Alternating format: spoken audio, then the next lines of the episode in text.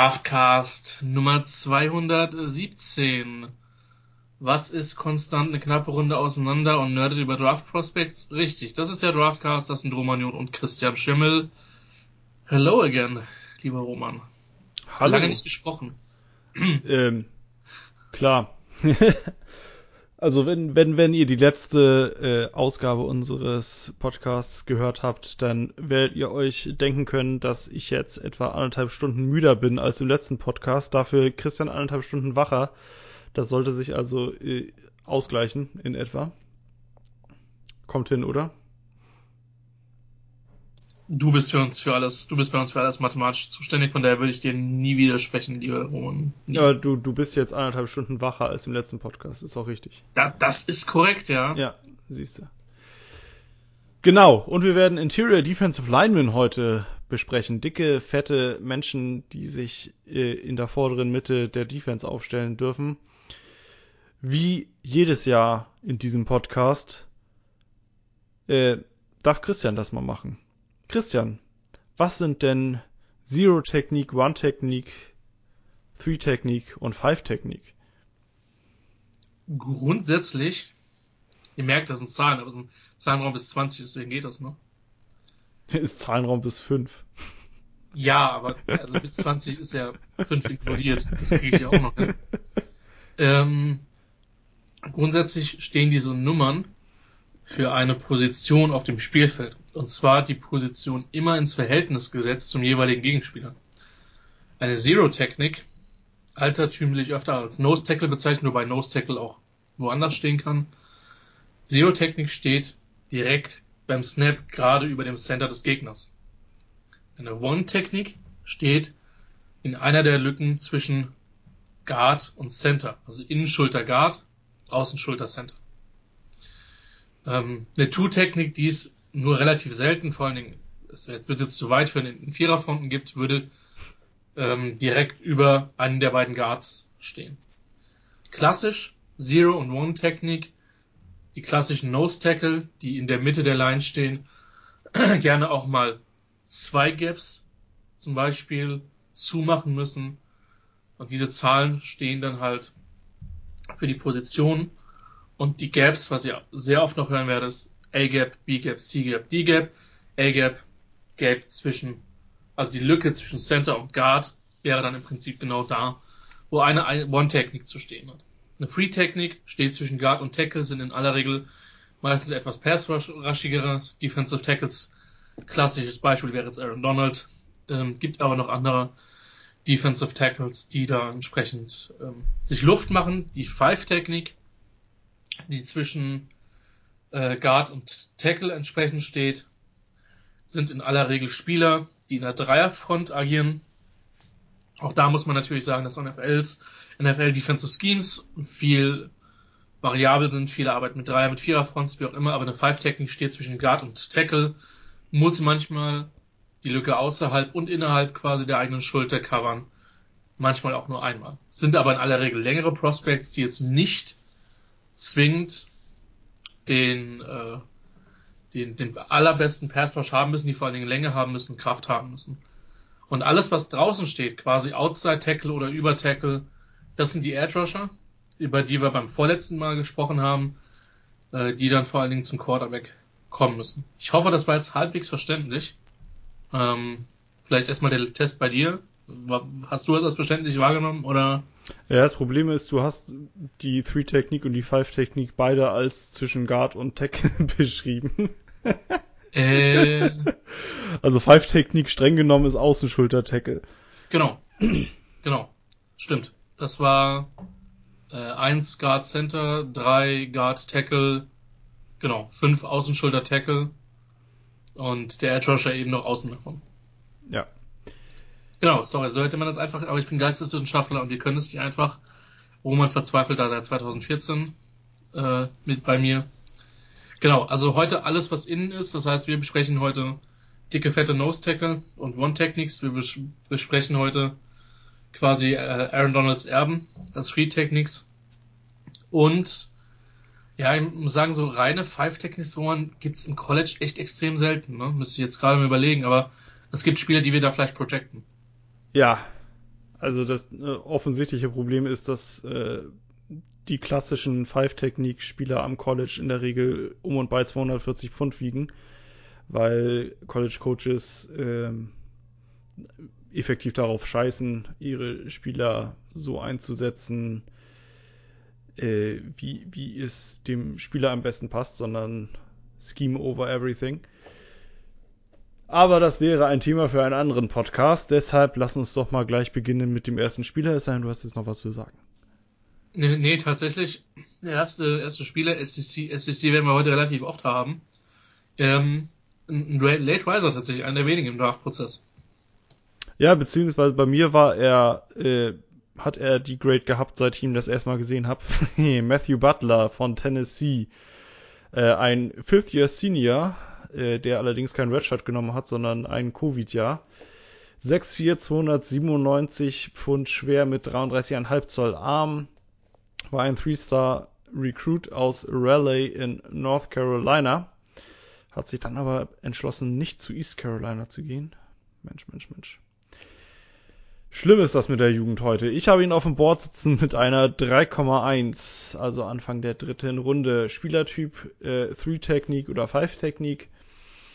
Bringt eine vernünftige Größe mit, ist recht quick und teilweise auch explosiv im Get-Off.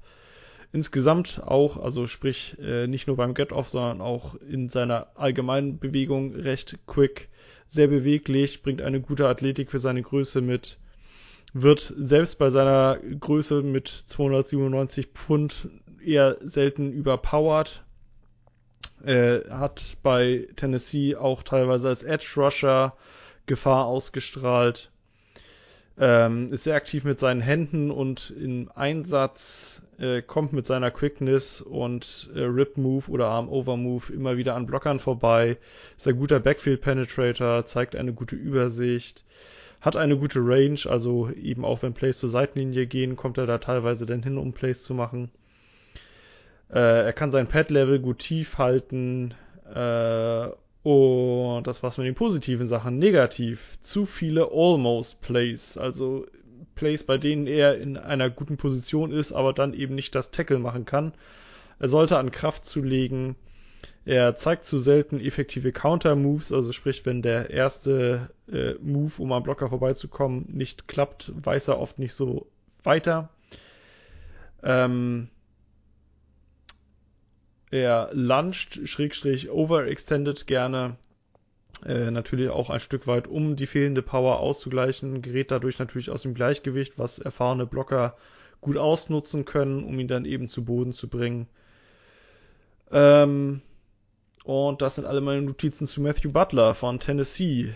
Äh, ja, ein quicker, ein athletischer Interior Defensive Lineman, äh, der mir aber einfach für die Tools, die er hat, noch zu wenige Plays macht.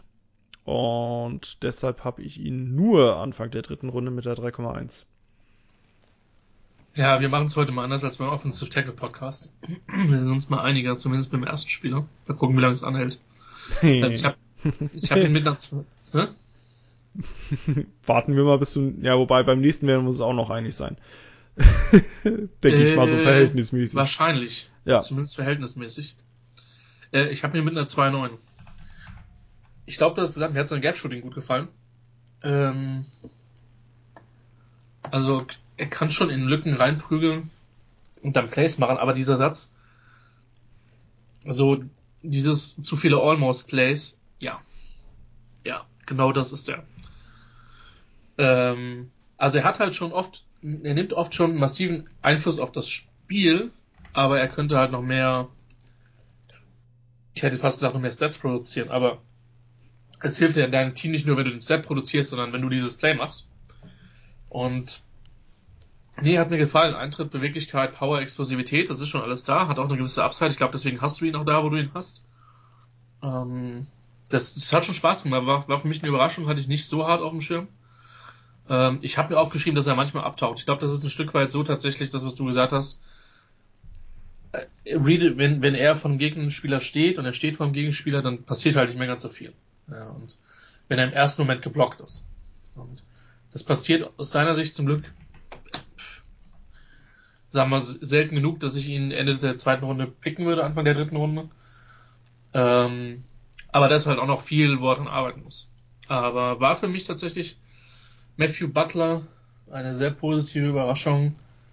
Der Mann von den Tennessee Volunteers. Und äh, ja, wir bleiben in der SEC, wir bleiben, glaube ich, beim, ja, zumindestens in der, in der Debatte, je nachdem halt, wie man, äh, wie man den Kollegen äh, Trayvon Walker sieht, den wir jetzt schon im Edge-Podcast besprochen haben. Deswegen reden wir heute, was zu Trayvon Walker hören will, muss den Edge-Podcast tatsächlich hören. Ähm, das, das als Hinweis. Ähm, genau. Von, von, zu seinem Team, zu seinem Mitspieler quasi, zu Jordan Davis. Bin gespannt, wie niedrig, wie hoch Romagnon den Jordan Davis hat, der ja sehr, sehr oft zu den Chargers gemacht wird. Aus Gründen. Ja, die könnten ihn vielleicht gebrauchen, äh, so Stichwort Run Defense. Jordan Davis von Georgia, Senior 6'6, 341 Pfund schwer mit 34 Zoll Armlänge, war ein Three-Star-Recruit aus Charlotte, North Carolina. Ich habe ihn auf dem Board sitzen mit einer 1,3, denn Jordan Davis ist ein verdammt geiler Footballspieler. Er ist groß, er ist fett, er ist ein Nose-Tackle, Schrägstrich One-Technik, je nachdem, ob man, äh, beziehungsweise je nachdem, wie man seine Defensive Line aufstellen möchte. Er ist sehr kräftig. Er hat einen quicken Get-Off, er hat eine schnelle Closing Speed. Im Endeffekt ein Spieler seiner Größe sollte sich nicht bewegen können, wie sich Jordan Davis bewegen kann. Äh, er beschäftigt offensichtlich regelmäßig Double Teams, denn One-on-One -on -one kann man ihn einfach nicht äh, stoppen, weil er entweder zu, zu viel Power hat oder zu viel Quickness hat. Ähm, er ist auch in der Lage, äh, oftmals Druck auf den Quarterback auszuüben also sprich, nicht einfach nur ein reiner Run-Defender, sondern eben auch äh, ein Stück weit Pass-Rush. Äh, er setzt seine Arme gut ein, um an Blockern vorbeizukommen, variiert das auch, ähm, also benutzt auch verschiedene Moves, um an den Blockern vorbeizukommen. Er ist ein sicherer Tackler, er zeigt eine gute Übersicht. Er kann auch aus Blocks heraus Tackles machen, also sprich, wenn er geblockt wird und der Running Back will dann an dem Block vorbeilaufen, dann kommt dann eben der Jordan Davis herausgeschossen und macht das Tackle. Ähm, er generiert guten Push gegen die Pocket. Er wird selbst von Double Teams nur schwer bewegt im Run Game. So, jetzt habe ich ganz viel Positives gesagt. Das Problem mit Jordan Davis offensichtlich, er ist fett und er hat keine gute Kondition. er braucht seine Verschnaufpausen. Ähm, aber wenn er eben auf dem Platz steht, ist er ein Impact Player. Er beschäftigt Blocker, er stopft Löcher, er ist disruptive generiert hin und wieder eben auch Passwash. Und ja, ich weiß, er ist eben nicht der Passwasher vor dem Herrn und viele Leute sagen dann, ah, das hat nicht mehr den Value in der NFL. Aber fuck it, Jordan Davis ist ein geiler Footballspieler. Ich habe ihn mit einer 1,3 auf dem Board. Und äh, ich weiß, also so wie ich die NFL kenne, wird es mich wirklich wundern, wenn er aus den Top 20 rausfällt. Ich hoffe, er fällt aus dem Top 20. Ne, wieso? Dann würden ja auch die Chargers ihn nicht Äh, schon mit Chargers picken an 19, glaube ich, ne? Ja. Naja, aber, also ich habe ihn mit einer 1,6, das erstmal zu Beginn, weil, also das Ding ist halt so 1,3, mit der Size, das wäre halt Vita Vea Dimension. Er hat mich ein bisschen an Vita Vea erinnert. Ja, Vita Vea war ein bisschen geiler. Aber das ist vielleicht, ist das auch nur mein Bias grundsätzlich, finde ich, hast du den Prospect äh, sehr, sehr gut beschrieben. Ähm, es ist logisch, dass der mit der Size eben ähm, eben nicht der riesen Passrusher. Also er hat da, er hat das durchaus. Er kann durch den Gaps reinballern. Und da musst du als Guard-Tackle-Kombo erstmal aufpassen, dass er dir nicht durchgeht. Auch einen geilen Swim-Move. Also Ich liebe seine Hände. Die sind böse, böse und gewalttätig ohne Ende. Ähm, und gerade wenn er, wenn er Opponents, also wenn er Gegenspieler 1 gegen 1 hat, dann wird's halt oft hässlich. Selbst in Pass Protection. Ähm, Block Shedding habe ich selten in der Form so gut gesehen. Also, pff. ja, und wer die Chargers Run Defense gesehen hat, der weiß, Jordan Davis, es ist jetzt nicht der Sex, also äh, sagen wir es mal so, Jordan Davis ist in den Top 10 nicht der sexy Pick. Jordan ähm, Davis ist überall der sexy Pick. Nose Tackle ist nie ein sexy Pick. John Davis ist ein sexy Pick. Das Ding ist halt bei ihm, boah, ich will jetzt eigentlich nicht zu viel spoilern. Er ist halt wirklich, naja. Also es, ich vermute mal, ohne zu viel zu spoilern, er ist auch dein Nummer 1 Tackle dem Board. Ja. Ja. Und zwar vermutlich nicht knapp. Ja, okay. Das äh, überlassen wir jetzt mal, das weiter über, äh, überlassen wir jetzt mal dem fortlaufenden Podcast. Nein, du hast ihn im Prinzip gesch geschrieben. Er ist genau. Also was halt so concerning ist, ist halt, ist halt so ein bisschen die Kondition, dass er halt nur einen gewissen Prozentsatz an Snaps gespielt hat. Das hat ihn, hat mit Sicherheit auf meine Grade ein bisschen Eindruck gehabt. Auf der anderen Seite, weißt du, es ist halt krank, wenn man sich dann halt die Georgia Line anguckt. Und ich meine, die rekrutieren ja eh wie, wie die Schweine die letzten Jahre, ne? Und dann kommt der vierte oder fünfte Defensive Tackle rein. Du denkst dir, okay, in zwei ist das ein Draft Prospect, und zwar kein niedriger. Ja? Also auch die, die jetzt Junior sind, die nächstes Jahr für Georgia spielen, die werden auch ganz schön viel kaputt machen. Völlig krank, was die an, an Footballspielern haben.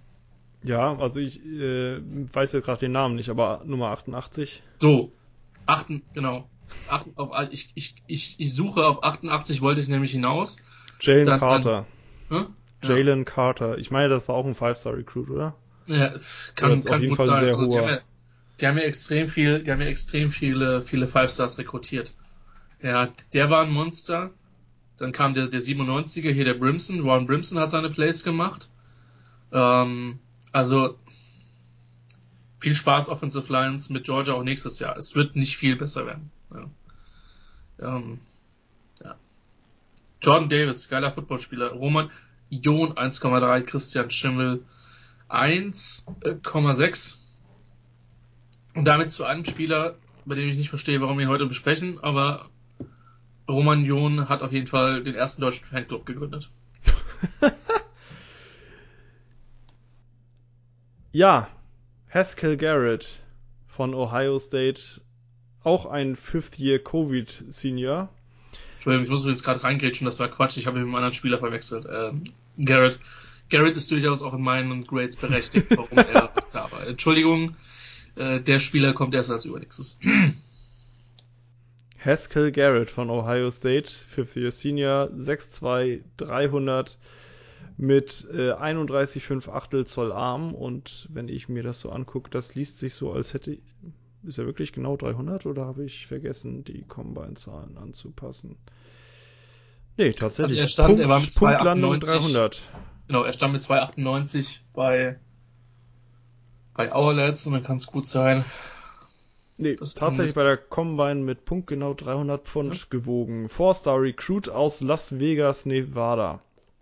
Spielertyp auch 3-Technik oder 5-Technik. Ich habe ihn auf dem Board sitzen mit einer 4,2.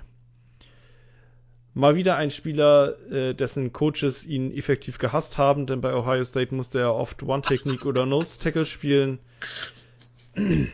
Was bei 6'2 300 Pfund eine super Idee ist, immer grundsätzlich. Yay, College Coaches. Äh, er ist etwas undersized, äh, eben auch nicht die längsten Arme mit den 31,5 Achteln, bringt aber eine gute Athletik mit, einen quicken Get-Off, eine gute Closing Speed, kann sein Pad-Level schön senken, zeigt einen guten Spin-Move. Ähm, äh, irgendwann werde ich es mir angewöhnen, Christian, äh, positiv und negativ zu trennen. Ich verspreche es dir auf jeden Fall äh, in so zwei bis, drei, cool. in zwei bis drei Jahren. Äh, Du, wenn ich zumindest mit einer Struktur, einem Prozessablauf zwischen den zweiten Mal glänzen kann, nehmen wir den auch nicht währenddessen, Entschuldigung, dass ich gerade reingrätsche. Sources tell Tony Pauline that the Giants are very likely to pursue Quarterback Mitchell Trubisky Free Agency. Das sind doch für den Cowboys-Fan wunderbare Nachrichten. Äh, fantastisch. Äh, großartiger Quarterback-Room da mit Daniel Jones und Mitchell Trubisky. Äh, und Haskell Garrett spielt mit sehr hohem Einsatz. Tatsächlich nur noch eine positive Bemerkung. Der Rest dann jetzt äh, zum Negativen, weil ich ihn ja auch leider nur Anfang der vierten Runde habe. Äh, er muss kräftiger werden. 300 Pfund für ein Interior Defensive Lineman ist noch eher auf der leichten Seite. Äh, gegen Double Teams hat er keine Chance, was er eben als One-Technique-Nose-Tackle äh, oft zeigen durfte. Er rusht viel zu oft ohne Plan, arbeitet zu wenig mit seinen Händen. Ähm, Er gewinnt nur hin und wieder, wenn er mit Arm-Over-Move across the face geht, also sprich äh, von, von einer Schulter des Blockers zur anderen rüber geht und dann einen äh, Arm-Over bzw. Swim-Move macht. Er hat in seinem Repertoire keine effektiven Counter-Moves. Er hat auf mich auch den Eindruck gemacht, dass er auf dem Weg zum Quarterback manchmal etwas zu zögerlich ist. Ich weiß jetzt nicht, ob das, ob da dann irgendwie die Panik kommt, dass der Quarterback ansonsten ihn dann irgendwie austanzen könnte oder keine Ahnung. Äh, von Blocks kommt er oft nur schwer wieder los. Ähm, er kann aus Blocks heraus nur schwer Tackles setzen. Und eben für die Athletik, für die Quickness, die er hat, äh, war er mir einfach zu selten disruptive auf Tape und zu selten im Backfield. Aber mir gefällt eben die Upside, die Haskell Garrett mitbringt, eben aufgrund seiner Athletik, wenn ihm dann eben auch erlaubt wird von den Coaches mal, äh, beziehungsweise grundsätzlich regelmäßig One-Gappen zu dürfen, also sprich Gaps zu shooten, äh, ins Backfield zu kommen, disruptive zu sein. Aber da ist eben auch noch ein Stück weit dann technisch aufzuarbeiten bei ihm, deswegen habe ich ihn nur am Anfang des dritten Tages mit der 4,2. Da sind wir doch wieder mit der einen Runde, selbstverständlich. Äh, 3,3 ich weiß, ich habe den höher als der Konsens, aber ich, mir hat der als Patch Rusher gut gefallen. Und du hast recht, es wäre, hätte ihm echt gut getan, wenn er das ein bisschen öfter hätte machen dürfen. Bei den Buckeyes. Die ja, was Talent betrifft, auch nicht gerade äh, Kinder von Traurigkeit sind. Mir, mir gefällt er wirklich als Passrusher. Mir gefällt sein Spin-Move, mir gefällt seine Beweglichkeit. Ist für mich ein absoluter Effort-Spieler. Äh, das Tackling hat mir gefallen. Der nimmt die Hände hoch, wenn er nicht zum Quarterback kommt. Ähm, meine, meine Zusammenfassung bei ihm war irgendwie, also zum einen, der, ich finde, es gibt halt wenig Snaps, wo du so diesen Wow-Moment hast. Für die meiste Zeit. Aber das ist ein guter Spieler, der meiner Meinung nach viele Sachen relativ gut macht, auch wenn du vollkommen recht hast, dass der technisch äh, noch nicht da ist, wo er sein muss. Ähm, seine besten Snaps als Interior Rusher sind halt richtig gut. Und allein sie sind zu selten. Und das hat mit Sicherheit eben mit der Technik, mit der Konstanz zu tun, aber eben auch mit seinem Einsatz bei Ohio State. Ähm, negativ explizit. Gerade ob, ob du das erwähnt hast, Snap Recognition war für mich ein Fragezeichen. Da war er manchmal spät, ähm, wird manchmal halt aus Lücken auch geschoben. Size, Größe, Wingspan ist halt auch nicht optimal gewesen. Ähm, und wird auch vermutlich nicht nochmal nicht viel optimaler werden in seinem Alter. Ähm, und ich finde, er muss halt noch an, an Kraft einfach auch zulegen. Nur dass du den Spielertyp wie ihn halt permanent gegen Double Teams halt reinballerst. Kann man machen, muss man aber nicht. Ja. Ähm, da ging es mir ähnlich wie dir, auch wenn ich es vielleicht nicht ganz so harsh äh, formuliert hätte. Da bin ich tatsächlich eher äh, mit Fragezeichen gewesen, warum das gemacht worden ist. Ja, interessanter Spieler, Haskell Garrett, ähm, Roman mit einer 4-2, meiner einer mit der 3,3. Insofern ich würde vermuten, dass die Wahrscheinlichkeit dann relativ hoch ist, dass er genau dazwischen gepickt werden wird. Wir werden das sehen. Und wir machen jetzt, boah, wenn mich nicht alles täuscht. Nee, Quatsch, wir machen nicht mit dem ehemaligen Five-Star. Das, dann sollte man das einfach wild beherrschen. Ist dann mit Logan Hall? Ja, Logan Hall von Houston, Senior 6'6", 283 Pfund mit 3, äh, 32 Dreiviertel Zoll Armen, ehemaliger Three-Star-Recruit aus Belton, Texas. Ich habe ihn auf dem Board mit einer 2,9, also Ende der zweiten Runde. Er ist für mich Spielertyp her im Endeffekt eine reine Five-Technik, hat einen quicken Get-Off und insgesamt eine gute Quickness, kommt sehr gut unter die Pads von Blockern, um diese auszuhebeln, ist ein sicherer Tackler, er gewinnt oft mit Bull Rush, kann aber auch mit äh, Swim Move, Push und Pull oder Spin Move arbeiten. Spielt mit sehr hohem Einsatz, ist im Endeffekt ja ein, ein Wühler in der Defensive Line. Ähm, er hat eine stabile Base, lässt sich nicht leicht aus dem Weg schieben. Ähm, gegen den Lauf beschäftigt er auch schon mal Double Teams und er zeigt auf Tape auch schnelle Reaktionen. Negativ, er ist kein Bender, spielt eher hüftsteif, seine Athletik und Schnelligkeit ist eher durchschnittlich. Er hat Probleme, sein Pad-Level niedrig zu halten, was dann natürlich auch mit dem Hüftsteif äh, Hand in Hand geht. Und ja, seine Armlänge für eine Five-Technik mit 32 3 Viertel Zoll ist jetzt auch nicht so ideal. Aber Logan Hall ist schon ein Spieler, der Spaß macht auf Tape. Mit seinem Einsatz, mit seiner Quickness, mit seiner Technik. Er ist eben limitiert, wofür er leider nicht so viel kann. Eben in, in, in Sachen Beweglichkeit, in Sachen Athletik, äh, in, in, in Sachen Bending. Aber ich denke halt, das ist jemand, der lange Zeit in der NFL guten Football spielen kann. Aber vielleicht eben nicht sehr guten Football. Deswegen habe ich ihn Ende der zweiten Runde mit der 2,9. Ja, ich merke, ich bin konstant eine Runde besser. Vermutlich ist es die Desperation als Chargers. Äh, jeder Defensive Tackle muss gut aussehen. ähm, ich habe ihn mit einer 2-1 tatsächlich auf dem Board. Ich liebe seinen gewalttätigen Swim-Move. Der ist richtig, richtig gut. Ich mag sein Gap-Shooting. Ich finde, das ist ein Effort-Spieler ohne Ende. Der kann von Blocks sich wegfighten. Ähm, ich mag seinen Bullrush. Ähm, ich finde, er hat eine insgesamt gute Balance. Ja, er hat keine überragende Beweglichkeit. Sorry, wenn ich jetzt kurz mal ähm, vulgär werde, aber bei mir steht halt beat the shit out of the offensive guards during the Senior Bowl. Und das ist halt, vielleicht ist diese Grade auch ein bisschen Senior Bowl mäßig beeinflusst. Ähm, da hat er halt wirklich, und die, mir ist klar, dass diese 1 gegen 1 Drills für die Defense ähm, einfacher sind als für die Offense, wenn es um, um Line gegen äh, D-Line gegen O-Line geht. Aber da hat er halt diese Quickness und auch diese, du, du hast ihm ja diese Beweglichkeit abgesprochen. Das muss man dazu sagen, wir nehmen an dem Samstag auf, das heißt, wir haben die Zahlen für die Defensive, also generell für die Verteidigungsspiele noch nicht, was die Combine betrifft. Vielleicht muss ich mein, ähm, vielleicht müsste ich, wenn die Zahlen kommen, dann nochmal ins Tape gehen, um das dann nochmal zu verifizieren, wenn der jetzt athletisch nicht da ist. Denn ich glaube, ich sehe ihn einfach ein bisschen besser. Du hast schon recht mit der Länge. Das ist schon, ist schon wahr das ist ein, ist ein Stück weit eine Sache, die ihn halt ähm, äh, hindern wird. Was mir am meisten, mich am meisten genervt hat, ich fand, er war zu schnell und zu hoch, also zu schnell zu hoch auf gut Deutsch gesagt. Das Pad-Level zu hoch, kommt er nicht zum Quarterback. Ähm, hat gegen den Lauf Probleme gehabt und sein Handeinsatz hat mir nicht gefallen. Der war super inkonstant, meiner Meinung nach. Aber die Physis, das Gap-Shooting, Effort, der Swim-Move, ich glaube schon, dass der auch auf der 3 spielen kann. Er muss halt zulegen, klar noch an, an, an Gewicht ein bisschen, aber ich kann mir schon vorstellen, dass der da funktioniert. Vermutlich ist seine beste Position die 5. Wie du hörst, uns unschwer, Roman, ich, mocht, ich mag, Logan Hall sehr. Also, ja, vielleicht äh, überschätze ich ihn, aber who knows. Ich bin gespannt, wo der in der NFL landet. Weil ich schon auch glaube, dass es ein Spieler ist. Klar, jeder ist irgendwie schemabhängig, aber bei ihm kommt es sehr, sehr drauf an, in welchem Landing-Spot er landet und was die NFL dann von ihm verlangt.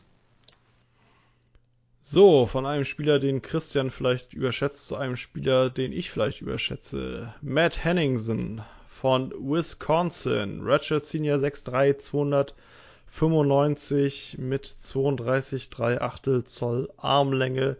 Ehemaliger Two-Star Two Recruit aus äh, Wisconsin. Den versuche ich gar nicht erst auszusprechen, den Ortsnamen. Äh, ich habe ihn auf dem Board sitzen mit einer 3,0.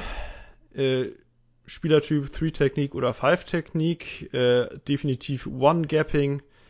Henningsen ist sehr quick, athletisch und beweglich. Er ist undersized. Äh, seine Coaches haben ihm offensichtlich nicht den Gefallen getan, ihn ideal einzusetzen, sondern er durfte sehr viel Two-Gapping machen. Er durfte viel auf der One-Technik spielen, musste sich oft mit Double Teams herumschlagen, was er ist 6'3, 295 und hat etwas kürzere Arme, Jungs. Setzt ihn mal vernünftig ein, lasst ihn One-Gappen. Äh, er zeigt eine tolle Übersicht. Äh, also wirklich ist, ist mir bei ihm extrem positiv aufgefallen, hatte teilweise das Gefühl, dass er anhand der, der, der, der Blocking Angle, also im Endeffekt anhand dessen, wie die Offensive Line blockt, zu erkennen, wo der Running Back zumindest langlaufen sollte vom Playdesign her. Äh, tolle Closing Speed, sehr aktiv mit seinen Händen, spielt mit sehr hohem Einsatz.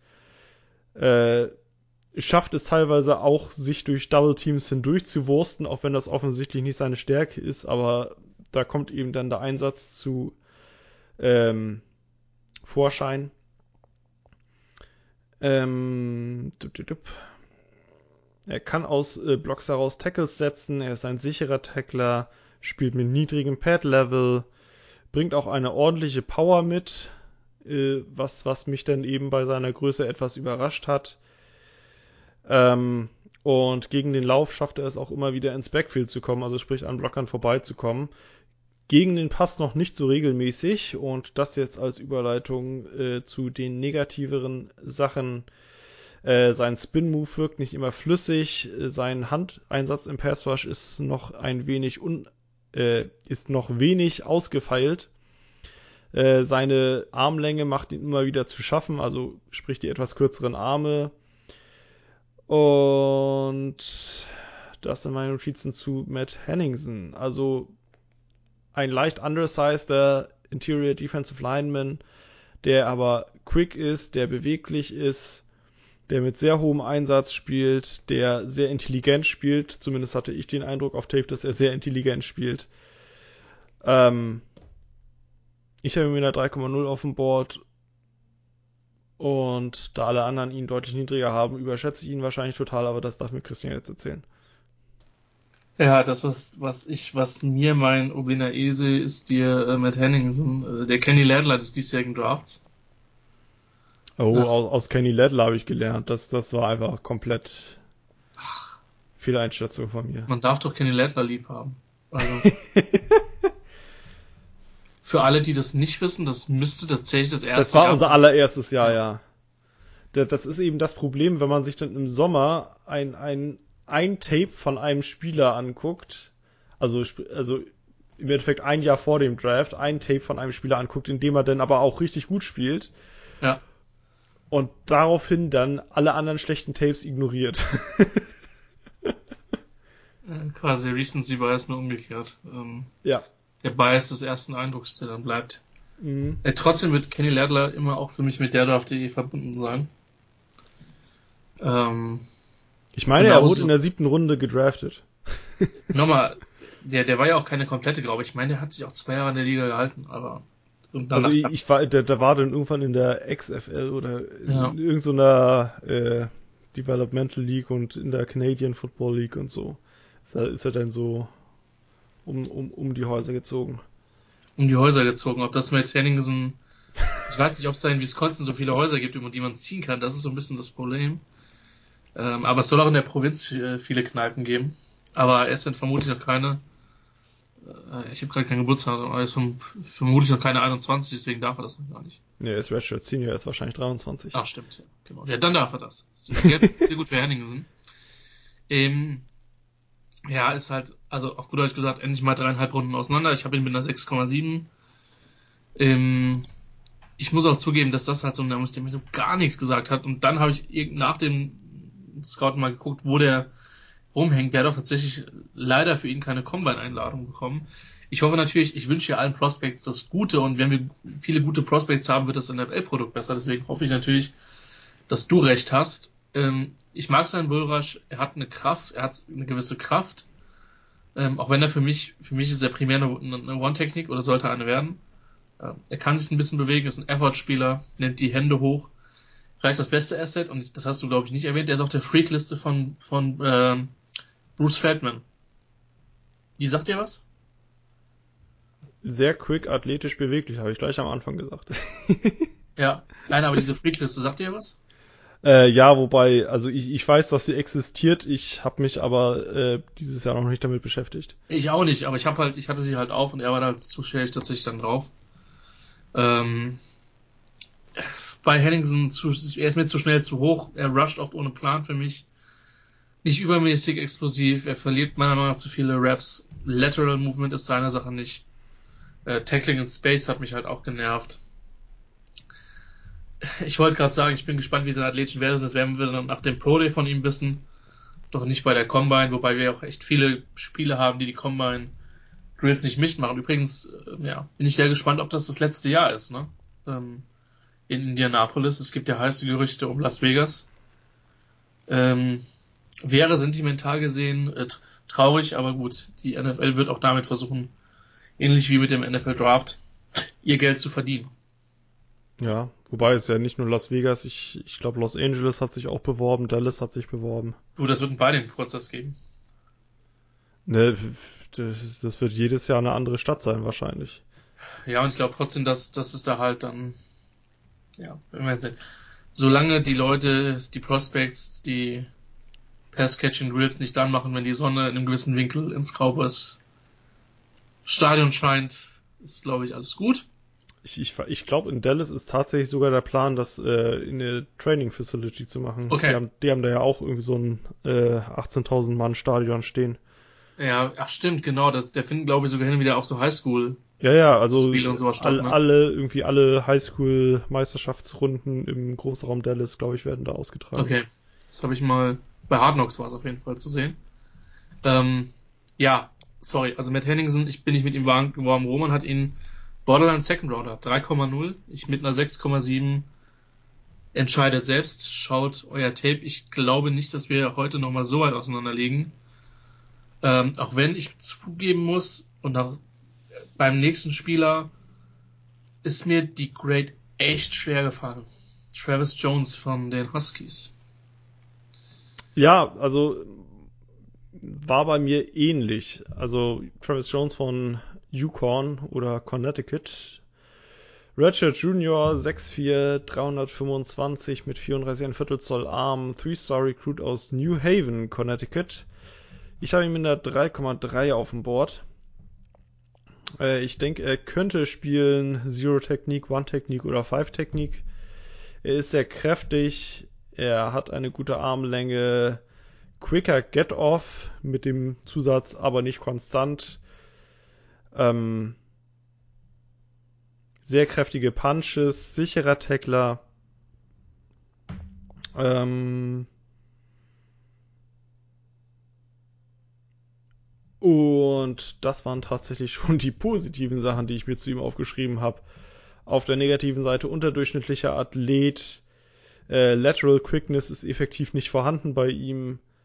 Äh, zeigt manchmal gute Ansätze von Pass Rush Moves, die dann aber oft zu spät, also sprich einfach zu spät im Play, dass, dass der Quarterback dann trotzdem zu viel Zeit hat, den Ball noch loswerden kann.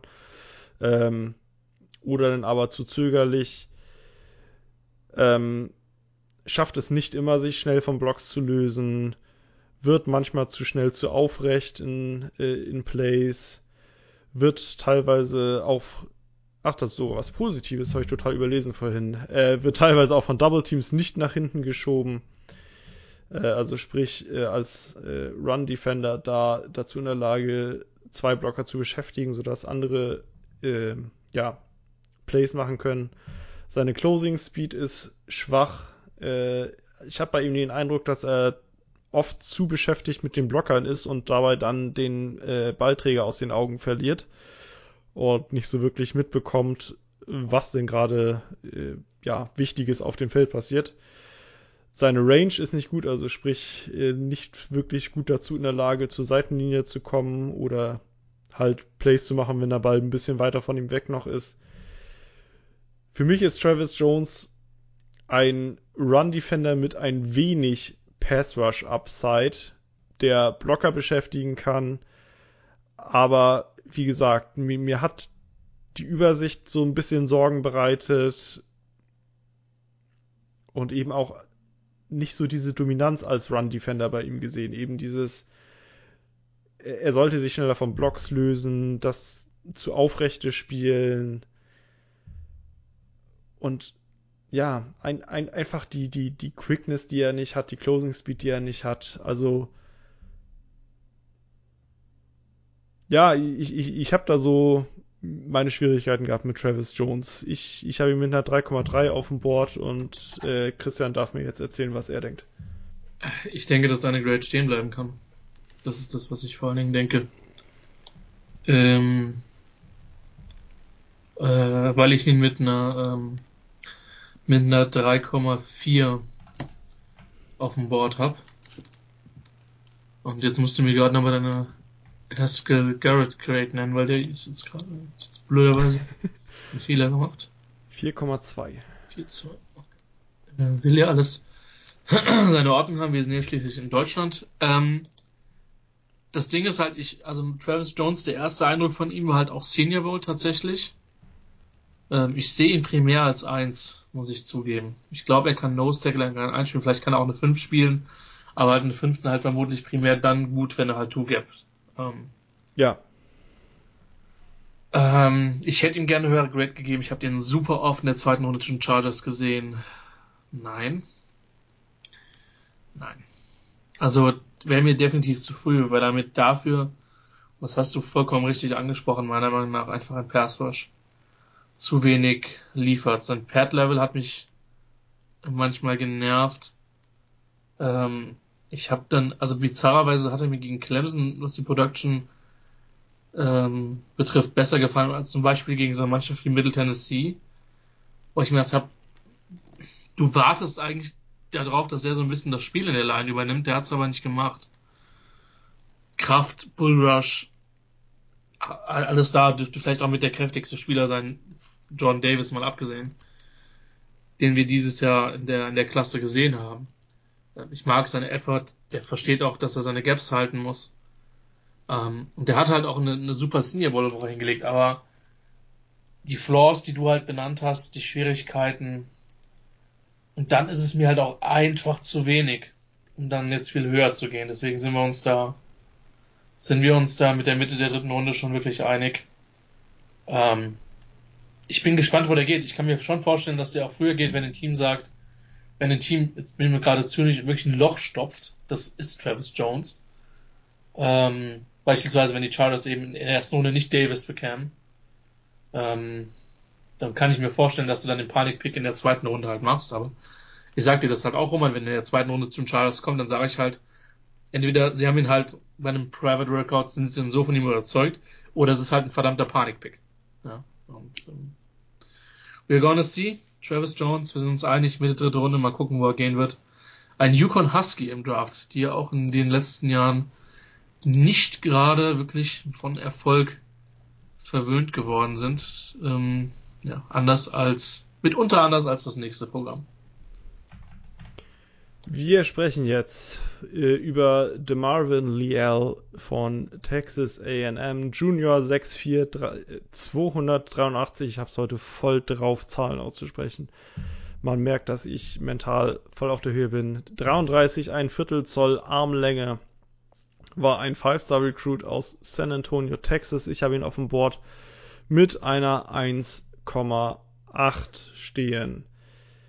Äh, DeMarvin Leal durfte bei Texas A&M äh, oft auch als Defensive End spielen. Äh, ich sehe bei ihm aber nicht die Quickness, um dort dauerhaft effektiv zu sein. Also ich sag mal klar, hier und da ihn dort mal aufstellen sollte drin sein, aber ähm, langfristig sehe ich ihn eben als Interior Defensive Lineman. Ähm, positiv. Gute Athletik, schneller Antritt, gute Closing Speed, schneller Get-Off. Äh, verwende verschiedene Pass-Rush-Moves, ähm, primär mit Rip-Move und äh, Swim-Move erfolgreich. Ähm, kann sein Pad-Level niedrig halten und leider war es das schon mit den positiven Sachen äh, die ich mir hier aufgeschrieben habe. Äh, negativ, gerne mit Undiszipliniertheiten wie Late Hits oder Schubser, wenn das Play schon vorbei ist. Äh, zu wenig Konstanz in seiner Disruptiveness, die er definitiv hat. Ähm, er tackelt nicht immer sicher, er äh, sein Spin-Move ist oft ineffektiv, da wird er noch sehr dran arbeiten müssen. Gegen Double Teams ist er komplett chancenlos, was allerdings bei 283 Pfund wenig überraschend sein sollte. Er rennt sich zu oft in Blocks fest, er kommt auch von Blocks nicht immer los. Er muss definitiv noch kräftiger werden als Interior Defensive Lineman, wird gegen den Lauf zu leicht nach hinten geschoben aber Marvin Leal, also die 1,8 bei mir ist eine reine Upside Grade. Denn der Typ ist ein richtig guter Athlet, der ist quick, der ist Anschritt, antrittsschnell, der ist explosiv, der kommt immer wieder ins Backfield, der kann Pass Rush generieren. Ähm, es fehlt halt die Konstanz, es fehlt die Kraft. Deshalb 1,8. Also ist, ich, ich, ich finde die Evaluation von Liel ist echt eklig. Also mhm. du, du hast im Endeffekt jemanden 6'4, 283, der mit, mit der Masse nicht Interior Defensive Line spielen sollte, weil er dafür eigentlich zu leicht ist. Aber man eben auf Tape bei Texas AM gesehen hat, dass es eben seine beste Position ist. Ja. Ähm, ich finde das Schöne ist, bei Texas AM, dem ganzen Team, könnte man einfach die Überschrift Konstanz Fragezeichen geben. Weil du schlägst Alabama und verlierst dann gegen, ich meine gegen Ole Miss. Äh, ich kann dir das nicht beantworten. Ja, das war auch mir gerade ein Selbstgespräch. Ähm, aber das ist halt das Ding, die rekrutieren halt unfassbar krass, ähm, haben dafür aber unterm Strich noch nicht wahnsinnig viel zu Buche stehen. Ähm, spielen halt auch in einer guten Conference und wir sind uns fast wieder einig, was ich fast ein bisschen besorgniserregend finde. Äh, ich habe hier mit einer 2-0 auf dem Board, also wir werden uns dann mal eine 1-9 treffen, wenn sich unsere Grades nicht mehr verändern. Mhm. Ähm, ja, ich, ich, wie gesagt, auch das ist, ist ein Upside-Grade und so die Konstanz ist das, was mich am meisten nervt. Seine besten Snaps sind richtig, richtig geil. Also, da merkst du die Explosivität, da merkst du, wie er in Gaps reinballert, da merkst du auch die Beweglichkeit, da merkst du, dass er Block stellen kann. Und dann hat er so viele Snaps, wo das Pad-Level hochgeht, und dann ist halt einfach Ruhe. Und dann gibt's einfach auch zu viele Spielzüge, wo er für, für mich insgesamt zu wenig Einfluss aufs Play nimmt, gerade in Laufspielzügen. Double Teams wird er nicht mehr lobpreisen. Ähm, und auch bei ihm die Snap Recognition hat mir nicht gut gefallen schwierig einzuschätzen. Und ich meine, so, so banal wie es klingt, ich glaube, bei einem Five-Star ist es dann halt nochmal einfacher, dass man halt die Upside, aber er hat diese Athletik, das sieht man halt einfach auch. Ja. Mhm. Äh, er ist nicht Jerry Tillery. Jerry Tillery war in, in einer anderen Art und Weise boom or bustig. Also mich, aber, mich ich, ich musste so ein bisschen an Ed Oliver denken. Ja. Weil der eben ja. auch sehr hoher Upside, aber am College eben nicht die Konstanz gezeigt und eben auch so ein sehr leicht reinkommender Interior Defensive Lineman war. Boah, wenn die L Top 15 geht, ey. Aber das ist halt das Ding. Du hast halt in dieser Draftklasse wenig Konsensus. Ich habe den Eindruck, dass sich die meisten zumindest einig sind, dass man, dass man äh, Neil, äh, Iquonu und äh, Cross irgendwie Top 15 picken kann Hutchinson und, und, und Thibodeau sind, glaube ich, relativ unumstritten. Mhm. Ähm, wir werden noch zu den Cornerbacks kommen, aber Gardner, also Source Gardner liest man sehr oft hoch. Stingley wird schon wieder ein Spaß werden. Also du hast halt so brutal wenig Konsensus, selbst zwischen den, den, den guten. Davis ist, glaube ich, ein No-Brainer, aber du hast halt auch gesagt, ne? Wir werden mal sehen, wie die NFL den Value einschätzt. Da sind halt Leute schon ganz schön gewaltig gedroppt. Ähm, und das kann halt auch jemand mit Liel, der zweifellos diese Upside hat, einfach auch hochspielen. Ne? Irgendwie bin ich heute sehr allgemein unterwegs. Tut mir leid, aber wir haben immerhin noch drei Spieler ähm, vor uns und äh, ja, es wird, wird Top-Team-lastig bleiben für die letzten drei Spieler. Ja, kommen wir jetzt zu Fedarian Mathis von Alabama. Redshirt Senior 6'4 310 mit 34,5 Achtel Zoll Armen aus Wisner, Louisiana. Ein Four-Star-Recruit war der Herr Mathis. Ich habe ihn auf dem Board sitzen mit einer 3,7. Spielertyp für mich One-Technik oder Five-Technik. Hat eine gute Größe und offensichtlich lange Arme mit 34,5 Achtel. Hat dann die Combine auch bestätigt. Ist ein sehr kräftiger Spieler mit Violent Hands, wie ich es mir hier aufgeschrieben habe. Kräftige Punches geht sehr gerne across the face, also eben dieses, ähm, ja, die eine Schulter des Offensive Linemen attackieren und dann zur anderen Seite rüber wechseln. Ähm, gute Quickness im ersten Schritt, mit dann aber gleich dem Zusatz dazu, danach aber nicht mehr. Äh, er kann sein Pad-Level gut senken, äh, sehr aktive Hände, kann sich sehr schnell von Blocks lösen, er ist ein sicherer Tackler, ähm, nimmt sehr oft seine Hände hoch, um Passing Lanes zu blockieren, wenn er nicht zum Quarterback kommt, spielt mit hohem Einsatz. Und das sind die positiven Dinge, die ich mir zu ihm aufgeschrieben habe. Wie gesagt, die Quickness im ersten Schritt da, danach aber kommt eben nicht mehr so viel von ihm in Sachen Quickness. Äh, ich hatte angesprochen, er kann sein Pad-Level gut senken, spielt grundsätzlich aber zu aufrecht, also hat er einfach nicht konstant, macht das zu selten.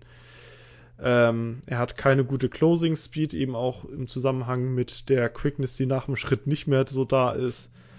Äh, er wird von Blockern teilweise aus dem Gleichgewicht gebracht, was dann mit dem zu aufrecht spielen zusammenhängt. Und Pass Rush bekommt er im Endeffekt nur dann hin, äh, ja, wenn die Defensive Line äh, Stunts macht, also sprich ähm, ein Defensive Lineman hinter einem anderen äh, herlaufen darf. Wie kann man das gut übersetzen? Ähm, ja, wenn, wenn Defensive Linemen ihre Wege kreuzen, würde ich sagen, ist jetzt so mhm. halbwegs die beste Übersetzung. Ähm, das ist im Endeffekt die einzige Möglichkeit für ihn Pass Rush zu generieren, zumindest äh, das, was ich so auf Tape wahrgenommen habe.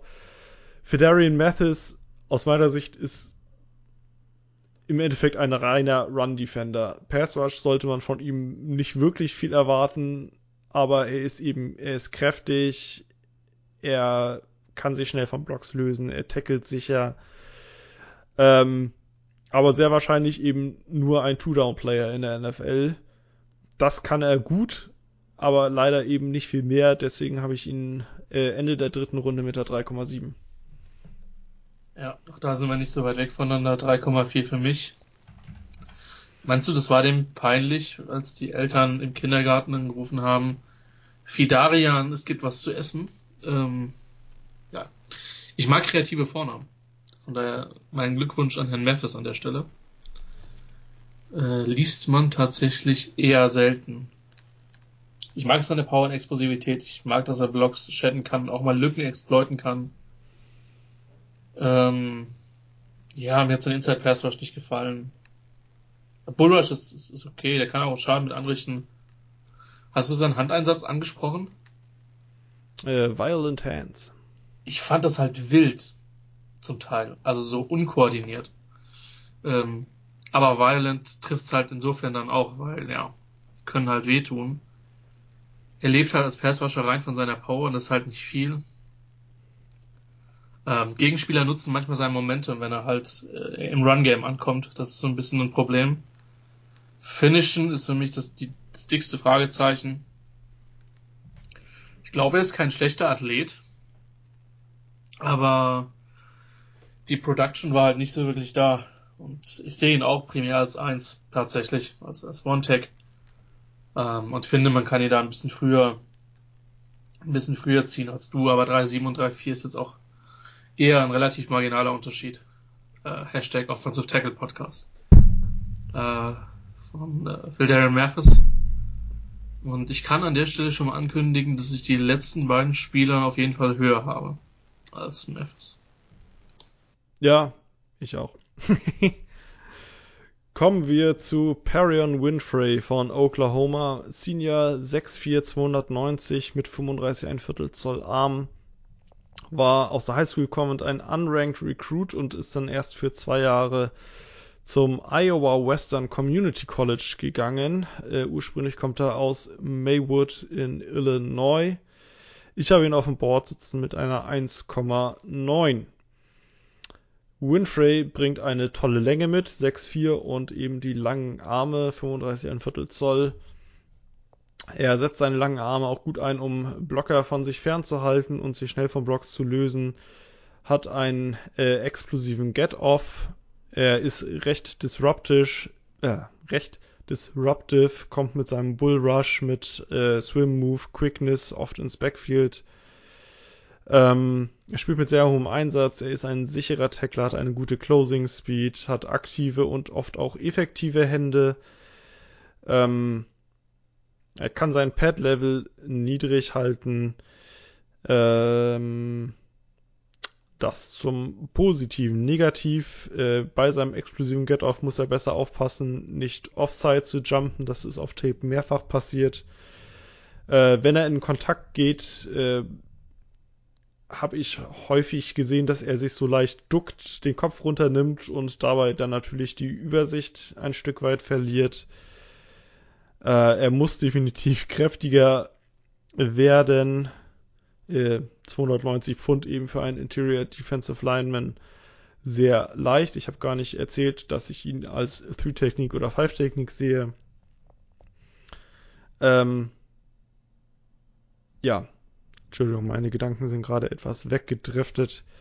Äh, sein Pad-Level hält er, also hatte ich angesprochen, kann er niedrig halten, allerdings macht er das zu selten, wird äh, zu schnell aufrecht.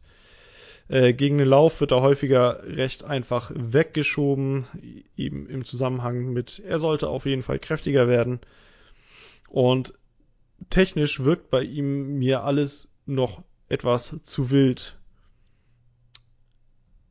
So, dennoch habe ich ihn Ende der ersten Runde mit der 1,9, äh, denn Perrin Winfrey ist explosiv, er ist quick, er setzt seine Arme ein, er ist aktiv, er ist disruptive, äh, ja, Spieler, der auf Tape Spaß macht.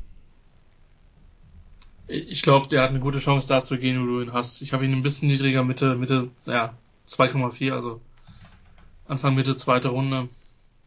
Gehe da aber durchaus mit. Ich mag seine Explosivität, ich mag seine Power, ich mag sein, äh, sein Get-Off, sein Body passt auch gut zu einer Free Tag.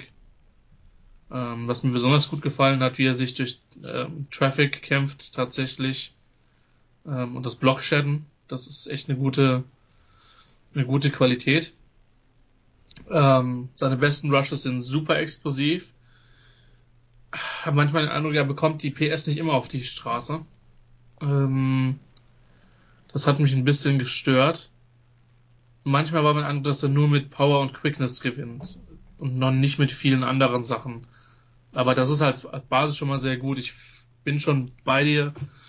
Das ist schon schon ein Spieler, den man noch entwickeln kann und entwickeln muss, ähm, damit er, damit er wirklich seine, äh, sein Potenzial ausschöpfen kann. Manchmal fand ich ihn hart unbeweglich im Oberkörper.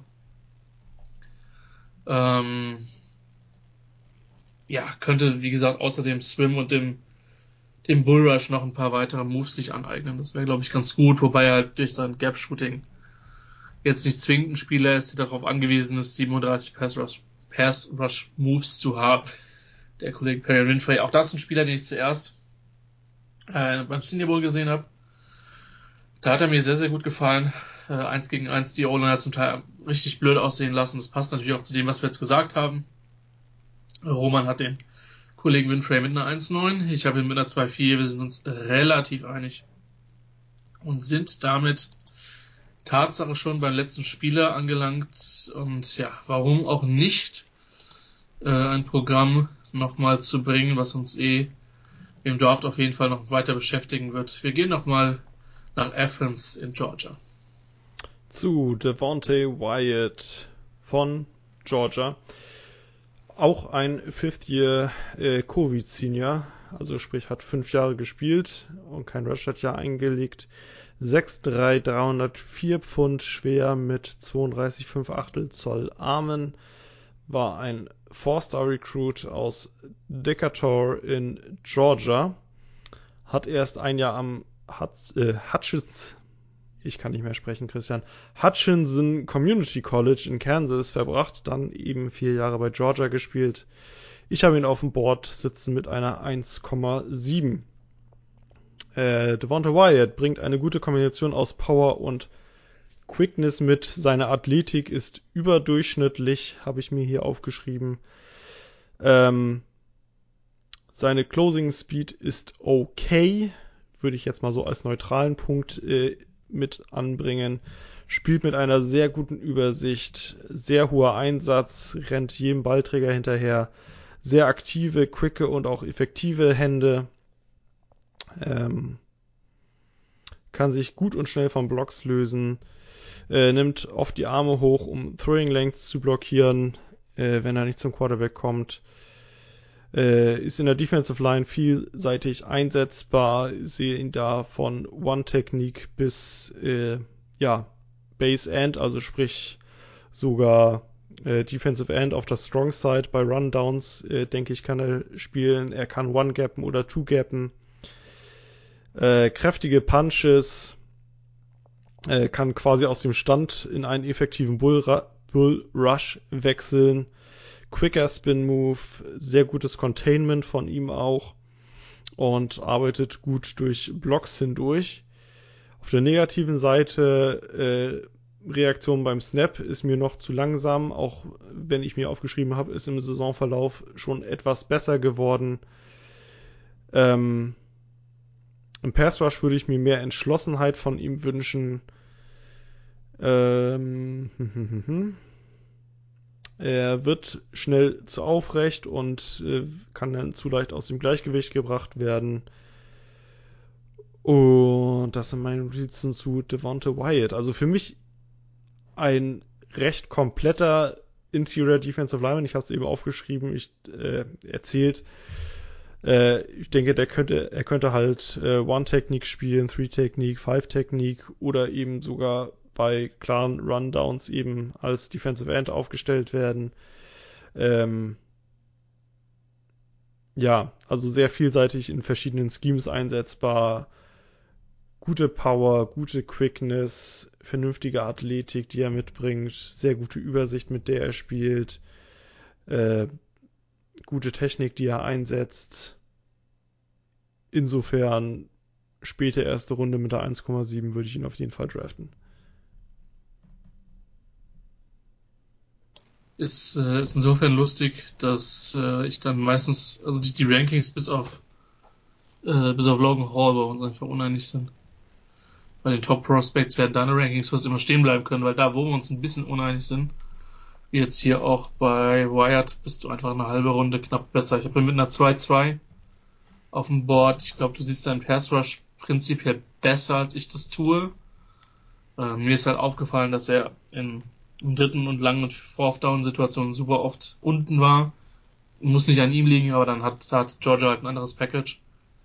Ähm, und ich finde halt einfach, dass er kein überragender Gap-Shooter ist und ja, du siehst in dem Pass einfach deutlich, im Pass war es deutlich besser. Da, da habe ich meine Bauchschmerzen gehabt.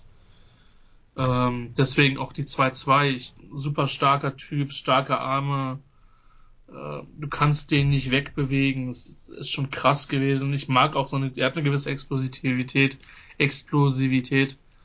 Ähm, nimmt seine Hände konstant hoch, wenn er nicht zum Quarterback kommt. Hat einen Spin und einen Swim Move. Sind nicht immer so effektiv, aber die hat er und kann dann eins gegen eins auch durchaus äh, Pass rushen. Das ist mir halt zu wenig gewesen. Ähm, grundsätzlich glaube ich auch, dass mit seinem Get-Off, den hat er noch Potenzial ist und wie gesagt, im Run hat er halt sehr, sehr großen Value.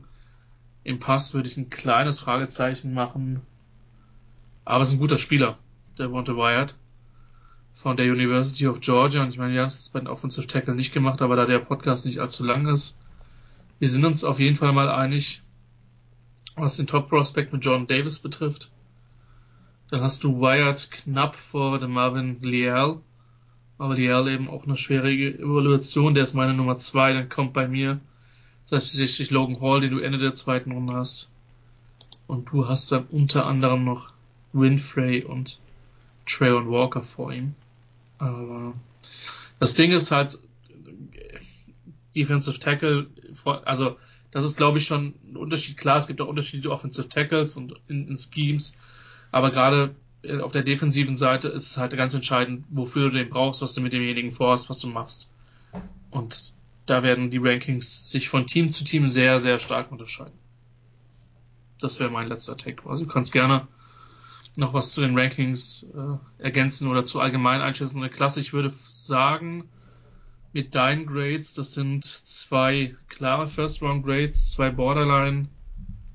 Und dann hast du, glaube ich, mir als täuscht eine gewisse Lücke zu Walker. Ja, also, also ich, ne? ich habe eben, äh, ich meine, Walker steht bei mir auf dem Edge-Board ich weiß jetzt gerade nicht, warum du über den sprichst, der hat in diesem Podcast nichts verloren.